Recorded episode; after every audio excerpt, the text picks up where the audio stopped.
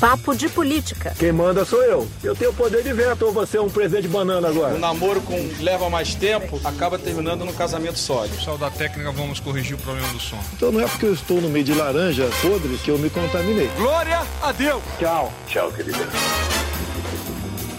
Papo de Política.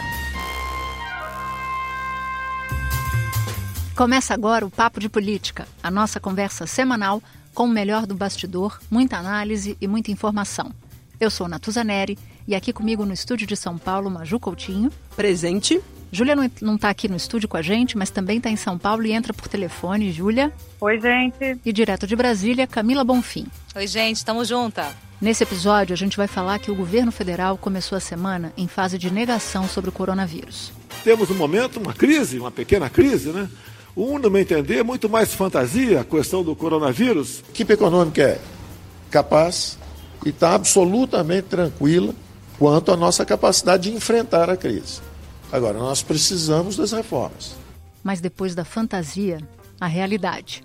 O coronavírus chegou ao Palácio do Planalto. Fábio Weingarten, o secretário de comunicação de Bolsonaro, que esteve com Bolsonaro e com Donald Trump nos últimos dias, foi infectado pelo vírus presidente da República, ministros e parlamentares entram em estado de alerta e fazem testes para saber se estão com a doença. A pandemia fez o ministro da Economia pedir uma reunião de emergência com o Congresso, mas a recepção a ele, lá no Legislativo, não foi nada calorosa. E tem ainda bastidores de reuniões que vão te ajudar a entender como a equipe econômica foi pega de calças curtas nesta semana. E você não pode perder o áudio da semana. Galvão Bueno avalia o impacto da Covid-19 para o mundo do esporte. O coronavírus é uma pandemia e chegou no Palácio do Planalto. A gente já havia dito aqui na abertura do nosso papo que o secretário de Comunicação, Fábio Weingarten, que viajou com Bolsonaro para os Estados Unidos e que inclusive fotografou e jantou ao lado do presidente Donald Trump, foi testado positivo para a Covid-19.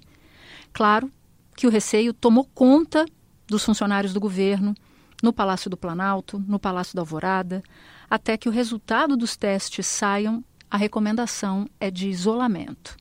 Entre as autoridades brasileiras na comitiva, que foi aos Estados Unidos, junto com o presidente da República Bolsonaro, estavam o filho do presidente, Eduardo Bolsonaro, e ministros do governo, entre eles o general Augusto Heleno, que é chefe do Gabinete de Segurança Institucional. Ao longo do papo, a gente vai abordar todos os aspectos dessa crise, Maju. Pois é, Natuza, nessa semana esse temor pelo avanço da doença atingiu de forma clara, a gente pode dizer assim, né, a política e a economia brasileira. Esse alerta da Organização Mundial da Saúde fez o mundo correr atrás do prejuízo, porque tinha gente ainda muito tranquilona. Líderes que estavam negando a gravidade desse surto foram obrigados a mudar discurso, Natuza, adotar medidas mais drásticas, algumas muito drásticas, como Trump. Trump foi o caso mais emblemático. Camila, você quer dar a dimensão de como está esse clima em Brasília? Acho importante nesse, nesse nosso papo. Com certeza. O clima aqui é bastante tenso, porque agora, nessa segunda semana de março, vários órgãos públicos estão com uma rotina completamente diferenciada, né, gente? E apesar de ser uma restrição, uma prevenção, tudo para evitar essa essa coisa aglomerada em locais fechados, que é uma característica dos prédios de Brasília, grandes, fechados e que recebem muita gente, isso deixou Claro, a população em alerta, as autoridades em alerta, mas eles dizem que por enquanto não é motivo para pânico.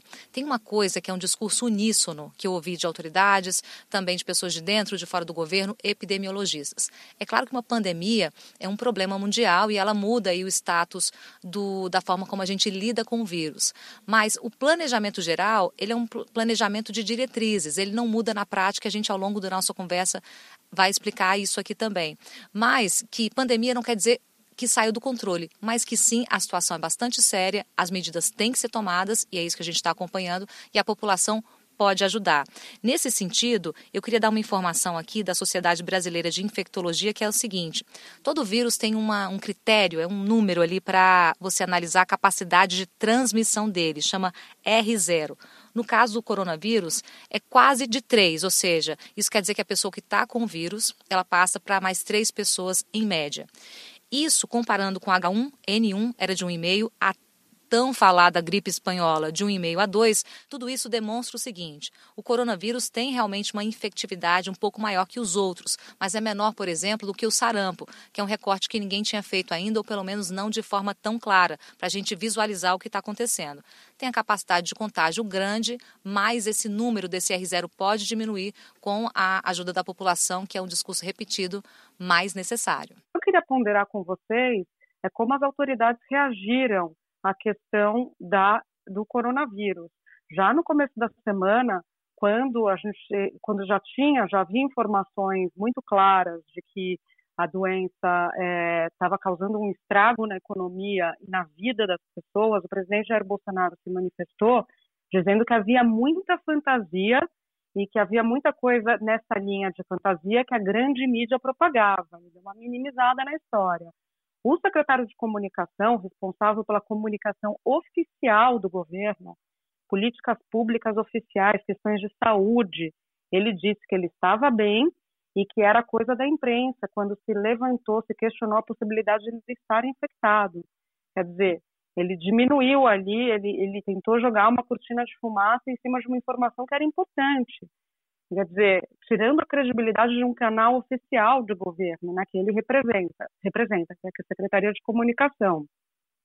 Isso é muito ruim, porque é, mais tarde não só se comprovou que ele estava infectado na contramão do que ele havia dito que estava bem, como ele pode ter passado o vírus para outras autoridades entre as quais o presidente E esse é o receio aqui em Brasília, viu, Júlia? É bom a gente lembrar que Fábio Weingarten teve na comitiva, como a gente dizia, com o presidente Bolsonaro, o tempo inteiro perto dele, voltou no avião, tete a tete, conversando com ele, e teve nos eventos é, dos quais o presidente americano participou lá em Mar-a-Lago, no resort. Não à toa que a Casa Branca cobrou o governo brasileiro para ter mais explicações sobre o estado de saúde de Weingarten, que negava estar doente. Agora, Júlia, parece que o Trump está tranquilão, viu? Porque numa entrevista coletiva, ele disse que não está preocupado com esse fato do secretário de comunicação do governo Bolsonaro estar com a doença, confirmou que jantou com a delegação brasileira, mas disse que a preocupação não diz respeito a ele, Júlia. Pois é, uma coisa importante da gente destacar é que viralizou pelas redes sociais uma foto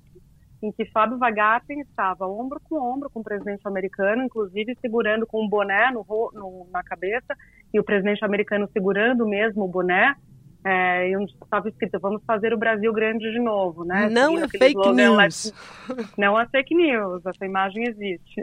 Pois é, e ainda, só para complementar essa informação que você, Júlia e a Maju trazem, o Palácio do Planalto recebeu contatos de oficiais americanos e não estavam nada tranquilos com a condição, o estado de saúde, o fato de ter sido testado positivo para a Covid-19 do assessor de comunicação do presidente da República.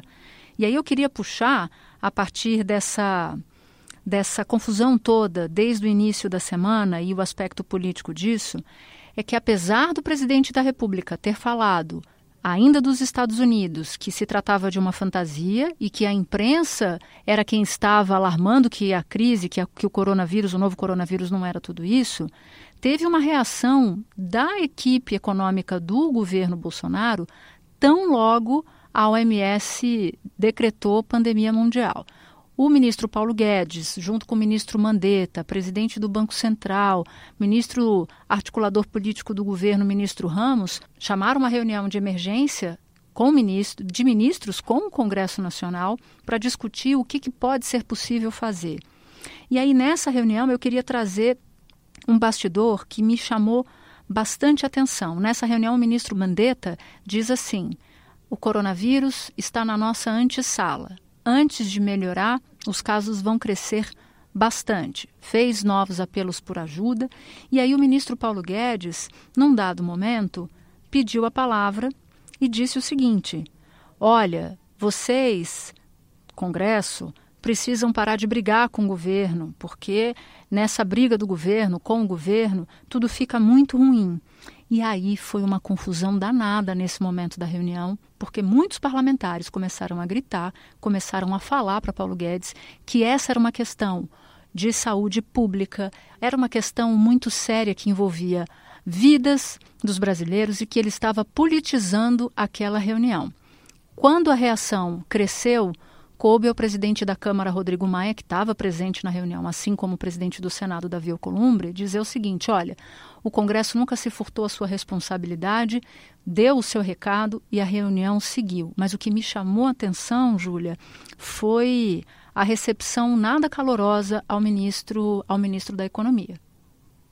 Pois é, Natuza, isso já evidencia o clima ruim que já vem há algum tempo é, que tem como seu último capítulo, e talvez o ponto mais é, fundamental desse, desse imbróglio, a discussão do orçamento impositivo. Sobre essa reunião, eu queria trazer uma informação, porque é, chamou muito a atenção da equipe econômica as informações que o ministro Mandetta levou sobre, um, leitos de UTI e, dois, respiradores, que são as questões fundamentais que se tem na discussão de saúde pública hoje. Quantidade de leitos de UTI que existem no país, são 16 mil leitos do SUS. A estimativa é que se precise de pelo menos mais 20% disso para dar conta da demanda. E os respiradores que precisam estar juntos dos leitos de UTI. Então, a maior preocupação que se tem hoje, quando se fala de dinheiro e bate na porta da equipe econômica, é como viabilizar isso, junto com o treinamento e junto com o atendimento que deve ser feito pelas equipes médicas, não só nos hospitais, como a discussão se as equipes médicas devem ir até a casa das pessoas, um programa de saúde da família, ou fazer o teleatendimento, uma outra discussão que está se fazendo também no governo. Tendo como exemplo, e um integrante da equipe econômica me falou, o que está acontecendo na Itália. Porque na Itália, a questão, além das pessoas que estão morrendo, a questão é que o, o sistema de saúde pública não está dando conta. As pessoas chegam no, nos hospitais e não conseguem ser atendidas, não conseguem ter leitos de UTI. As UTIs estão indo para os centros cirúrgicos. Então, é essa discussão, quando a gente falar sobre saúde pública e pensar no que o Brasil pode ser feito, é exatamente isso que eles falaram na reunião: é olhar para como essas pessoas serão atendidas. Lembrando que São Paulo é o centro que tem mais leitos de UTI a demanda será grande aqui. Rio de Janeiro tem uma questão de transmissibilidade grande por causa da densidade populacional e o resto do país tem baixa cobertura de saneamento. 100 milhões de pessoas não têm acesso a esgoto, muita gente não tem acesso à água encanada para lavar as mãos, para cuidado básico de saúde que tem que, tem que ser feito nesse momento. Essa observação que a Júlia fez sobre UTI é muito importante porque é, já está até no radar do governo, a depender do cenário, isso pode ser aplicado ou não, tanto o governo também como incluindo o sistema de saúde privado, porque eles vão ter que conversar ou se encontrar em algum momento e o ponto de encontro são os pacientes. Mas o que está em discussão é, inclusive, é, não usar ou cancelar adiar aquelas cirurgias que sejam de estética ou uma bariátrica que não seja tão urgente ou outras cirurgias que são aquelas marcadas e que não têm um curto prazo de execução e isso não traria nenhum mal ao paciente. Tudo isso com vistas mesmo a ter mais leitos é, de internação, também de UTI, para eventual aumento do número de casos que exijam a internação das pessoas. Lá na China, dos 40 mil casos, 80% foram leves, ou seja, tratamento em casa, como se fosse uma gripe mesmo, daquelas que a gente já está acostumado a ter. 20% foram graves, e desses 20%, 5% precisaram de UTI.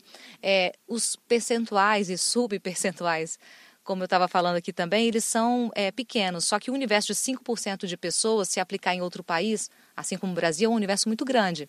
E o que o governo tem que fazer para atravessar essa crise retornando à população o investimento que a população faz na saúde, é de fato estar preparado para qualquer situação, deixando ali uma margem de leitos ou de qualquer outra medida para cumprir é, uma meta ou principalmente cumprir uma responsabilidade se a coisa piorar.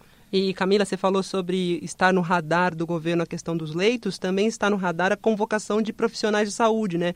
De 5 mil médicos é, para contribuir nesse combate ao novo surto. E, Júlia, aproveitando essa questão dos leitos, eu conversei com o infectologista Jamal Suleiman, que é do Emílio Ribas, que fez um alerta importante para que não haja uma corrida desenfreada para os hospitais. Vamos ouvir. Essa doença é muito parecida com uma gripe.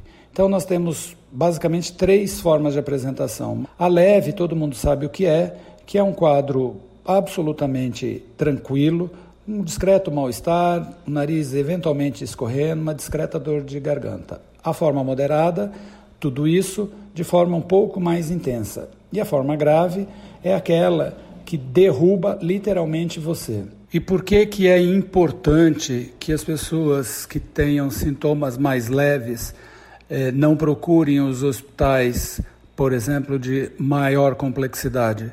Porque esses hospitais são os que dispõem de leitos para pacientes graves, isso significa unidade de terapia intensiva, e os respiradores que essas pessoas graves vão necessitar usar. E se os profissionais estiverem envolvidos no cuidado com quem não precisa desse tipo de atendimento, é, não vai ter como o sistema funcionar. Leva em média para você formar um bom profissional nessa área 30 anos e nós não temos tempo para isso é, Natuza e o mercado financeiro já estava com o pé na realidade, tava. né? Tava com o pé na realidade. Há duas semanas, pelo menos. Duas semanas, nada de fantasia para o mercado financeiro. Lembrando que dólar ultrapassou a barreira dos cinco reais, aí o Banco Central teve que entrar nessa parada para baixar esse valor. Exato. Isso me lembra uma declaração do ministro Paulo Guedes, a Júlia vai se lembrar bem, dada há menos de dez dias, quando ele fala sobre esses cinco reais. Eu estou dizendo o seguinte, é um câmbio que flutua. Se você fizer muita besteira, ele pode ir para esse nível. Se você fizer muita coisa certa, ele pode descer. Bom, Natuza, depois ele deu uma relativizada na declaração, né? questionado sobre o dólar a 5, ele falou que não era uma questão de só o governo fazer muita coisa errada, é todo mundo. E aí entra no pacotão, Congresso, Executivo, sociedade, é claro. Quis democratizar ali a culpa pelo dólar a 5. Vamos ouvir o que ele disse. Não, eu, eu não disse besteira do governo. Você se lembra que eu usei uma expressão diferente. Eu falei assim, olha, se o presidente, se o ministro, se a oposição, se o Congresso, não era só eu, o governo, não. Somos todos nós.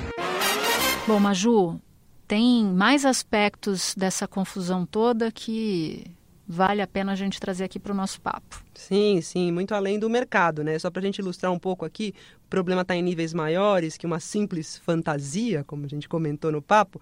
São mais de 4 mil mortes e 110 mil casos confirmados até agora, isso no mundo inteiro. Coronavírus entrando em campo aí, suspendendo campeonatos, torcidas, arquibancadas vazias, né? Temos visto também festivais, shows, feiras, estreias de filmes e até desfiles suspensos na Tusa para evitar essa aglomeração de pessoas. Futebol suspenso, só para dar detalhe aqui, ó, na Itália, Japão, China, gente jogando com portões fechados lá em Portugal, Espanha, França, Alemanha e em outros 10 países. E aproveitando que você tocou no assunto esporte, Maju, eu queria chamar o áudio da semana. A gente tem visto grandes eventos esportivos afetados e quem falou com a gente nessa semana é uma voz bastante marcante e fácil de reconhecer, mas vou anunciar aqui. Galvão Bueno é o áudio da semana. É Tetra! Eu gostaria de falar no podcast de vocês de assuntos mais, mais amenos e mais agradáveis, né? Eu que, que escuto sempre. É uma preocupação muito grande e, e, e o mundo dos esportes sente como, como como qualquer outro segmento, são coisas muito sérias. Então, o que a gente já sabe? Uh, a Argentina determinando suspensão de, de, de, de, todas as atividades esportivas até final de março. A, a Comebol, que é a Confederação Sul-Americana, já determinando que jogos de, Libertadores e de Sul-Americana a serem jogados no Paraguai devam ser com portões fechados. Uh, isso pode ficar aqui na América do Sul, porque se nós fomos, fomos para a Europa e fomos para a Ásia, a, a, grande preocupação. E as Olimpíadas, o que vai, o que vai acontecer? Pela primeira vez, alguém da, do comitê organizador olímpico falou assim: olha, se tiver que, que, que adiar, que seja para 2021, 2022, é, é o grande evento esportivo do, do ano, né? É, é, eu acho que são atitudes que, que, que devam ser tomadas mesmo, porque o esporte, o que, que ele traz? Ele traz multidões ele aproxima demais as pessoas nos estádios ou nas próprias, nas próprias competições. E as informações são um pouco, um pouco confusas ainda, mas uh, o esporte está tá reagindo uh, e reagindo bastante. Antes de voltar a falar de política, eu queria conversar aqui com vocês sobre perdas e danos. Olha só, a B3, que é a Bolsa Brasileira, se desvalorizou um trilhão de reais em duas semanas. O pregão foi suspenso quatro vezes ao longo da semana até a quinta-feira, dia 12 de março. Quando a bolsa registra perdas de 10% em relação ao pregão anterior, ela desliga. E esse, esse desligamento ocorre por 30 minutos, que é para ver se as coisas se reajustam no mercado financeiro e se é possível reduzir as perdas para o próximo período, quando a Bolsa volta a operar. Para tentar explicar um pouco como é que funciona esse, esse gatilho do circuit breaker, é como se fosse um disjuntor que desliga o circuito elétrico quando há risco de curto-circuito. Mas é bom lembrar que a confusão, o pânico, não foi só aqui no mercado brasileiro, foi nos mercados mundo afora. Sobre isso e sobre quais serão as condições de volatilidade ou quais serão as circunstâncias de volatilidade daqui para frente, a gente conversou com Gustavo Aranha, que é especialista do mercado financeiro e fala aqui no Papo de Política para a gente. Nas últimas semanas, a gente tem visto um comportamento bastante volátil dos mercados. Já dá para dizer que eles estão em ritmo de pânico nos últimos dias. E a grande preocupação, tanto eh, no exterior, nas bolsas internacionais, o que se reflete claramente aqui no Brasil também, eh, já passa a ser tanto com a liquidez do mercado, eh, quanto com os impactos econômicos da crise do coronavírus. E, e para essas preocupações saírem e o mercado poder ter dias melhores, a gente entende que é preciso que as respostas e os estímulos fiscais e monetários sejam coordenados e eficientes, e até agora eles não têm sido. Então a gente espera aí mais volatilidade para os próximos dias.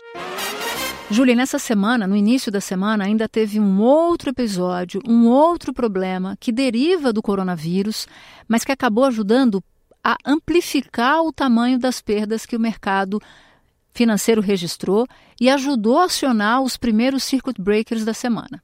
O agravante essa semana, que fez de, é, deflagrar o primeiro circuit breaker, a gente já teve outros na história, né? Em 2008, com a, com a é, crise da Rússia, a gente teve recentemente em 2017 no Wesley Day, que foi no dia seguinte ao jornal Globo divulgar a reunião de Wesley Batista com o então presidente Michel Temer na, na garagem do, do Palácio do Jaburu. O agravante dessa semana, que levou ao nosso primeiro de quatro dessa semana, foi o preço do petróleo numa outra questão paralela da Arábia Saudita e a Rússia não conseguirem chegar a um acordo sobre diminuir a produção, que aí sim tem ligação com o coronavírus, quer dizer, o mundo crescendo menos, consumindo menos petróleo, vamos diminuir a produção para o preço não cair tanto. A Rússia não topou. Por que, que a Rússia não topou? Porque está de olho lá no shale gas, no gás de xisto dos americanos que só vale a pena ser produzido a partir de um determinado preço. Então, o que, que os russos estão fazendo? Jogando para baixo o preço do petróleo para quebrar ali os americanos no xisto. Essa discussão de petróleo, que é casada com o coronavírus, acabou impactando a gente. Então, o preço de, de, das ações da Petrobras desabaram, de outras petroleiras do mundo também. Então, olha que interessante essa discussão. A gente que falou tanto sobre o preço do petróleo antes alto, preço, preço do petróleo baixo é uma notícia positiva, porque ajuda a estimular a economia, embora seja o consumo de um combustível fóssil, mas ele tem esse impacto na economia. A gente sempre fala sobre o risco de greve quando o combustível está alto, então era um momento para se comemorar, geralmente, combustível baixo, em termos econômicos, não estou falando ambientais, que tem essa outra discussão. Mas neste momento é um agravante. Por quê? Além do preço das petroleiras cair, cai a receita, gente. Porque se o preço do petróleo está baixo, o óleo que você tira ali da, do fundo do mar vai estar tá baixo também. Então, as royalties, as, as participações especiais, estados como Rio de Janeiro, que dependem muito dessa receita, vão ganhar menos dinheiro. Os estados que a gente falava com o preço alto do combustível, arrecadando muito com o CMS, vão arrecadar menos também.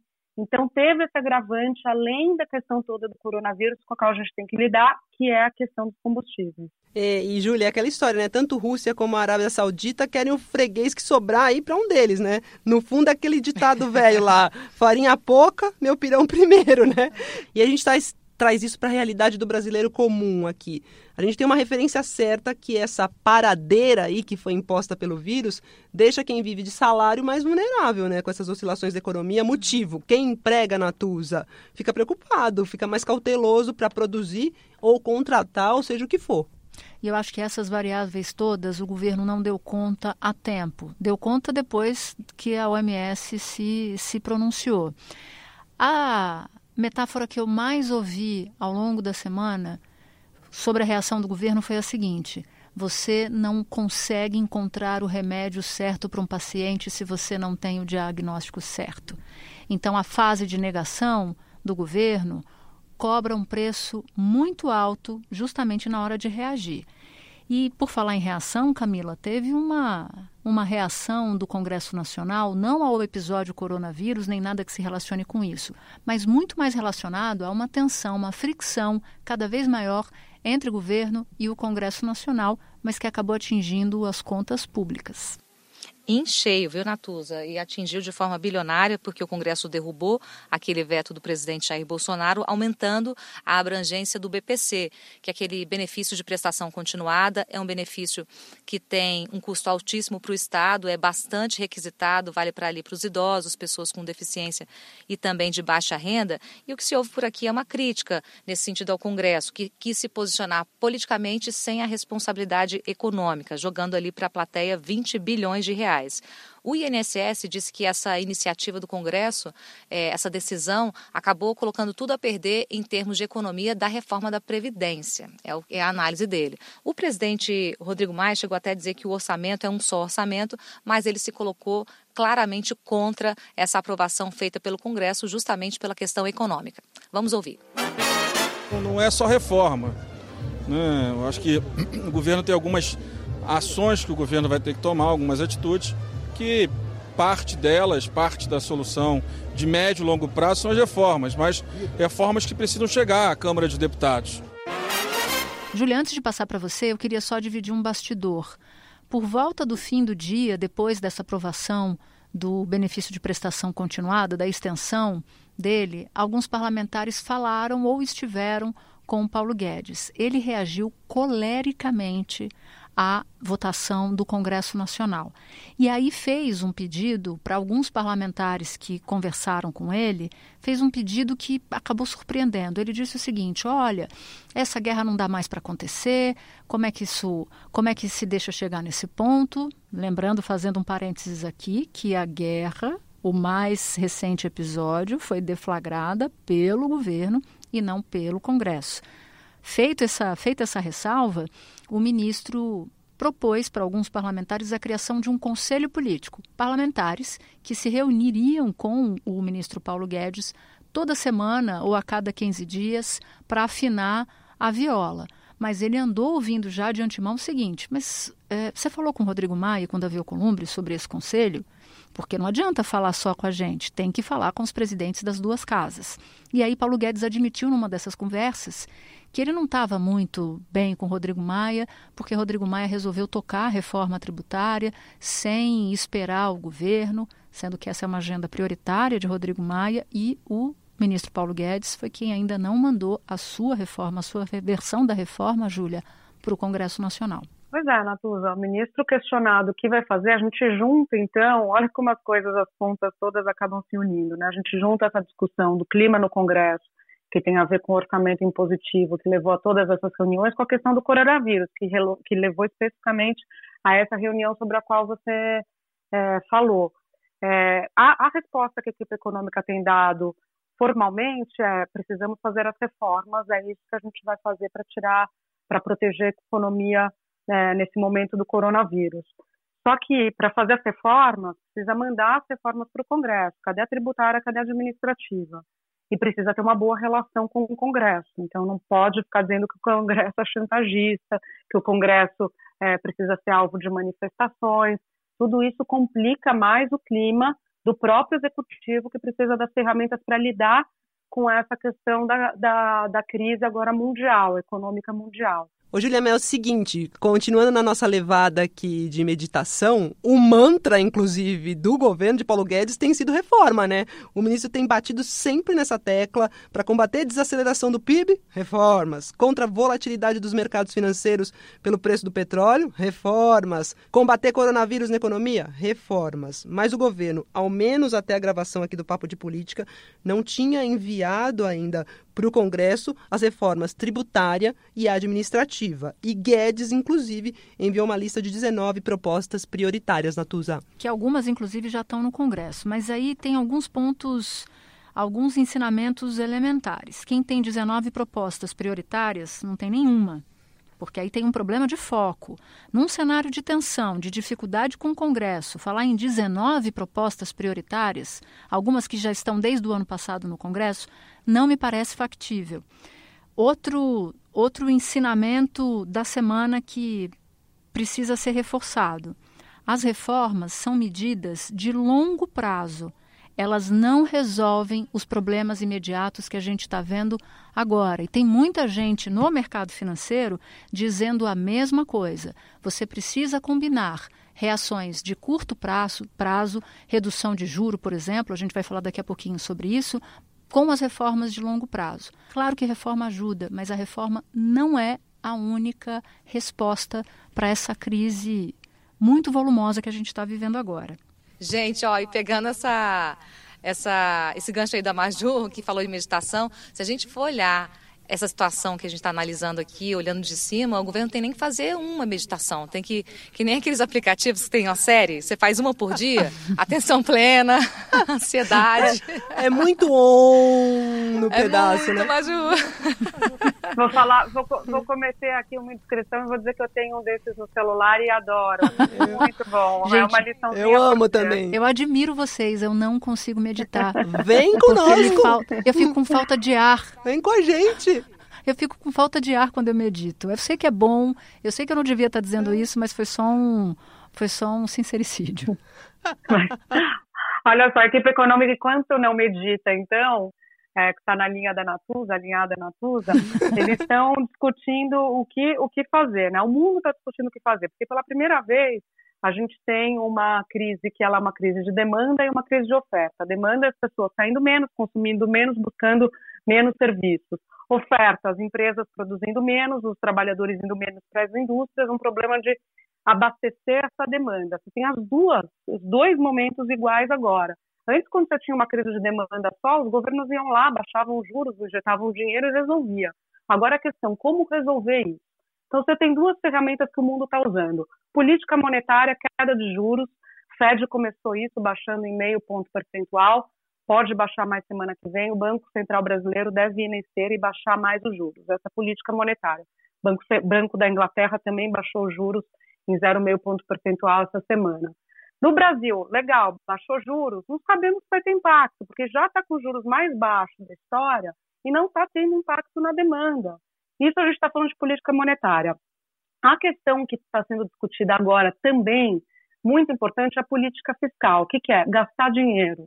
O Brasil não tem dinheiro para gastar 124 bilhões de déficit para esse ano, tem a lei de teto de gastos para ser cumprida, e muita gente, inclusive fora do Brasil, falando só dá para enfrentar essa crise com o governo injetando dinheiro, tirando, cortando o imposto, é, colocando dinheiro em infraestrutura, e o Brasil não tem de onde tirar. Então, a discussão que vai ser feita agora, que já está sendo feita na equipe econômica, é: vai ter uma política anticíclica? Vão alterar a lei de teto de gastos? A equipe econômica é muito receosa e muito é, reativa a isso. Não quer alterar a lei de teto de gastos, mas muitos outros economistas com uma outra visão diz que tem que tirar investimento da lei de teto de gastos, que é aquela lei que diz que você só pode gastar o que você gastou no ano anterior com a correção da inflação. Que se você não tirar investimento daí, não tem como o Brasil conseguir sair da crise. É o momento de implementar a política anticíclica. Aqui você falou de estímulos, né? Reino Unido colocou 38 bilhões de dólares né, na economia, Itália 28 bi. Como você disse aqui, a gente tem fragilidade das contas públicas e isso dificulta a aplicação desses estímulos.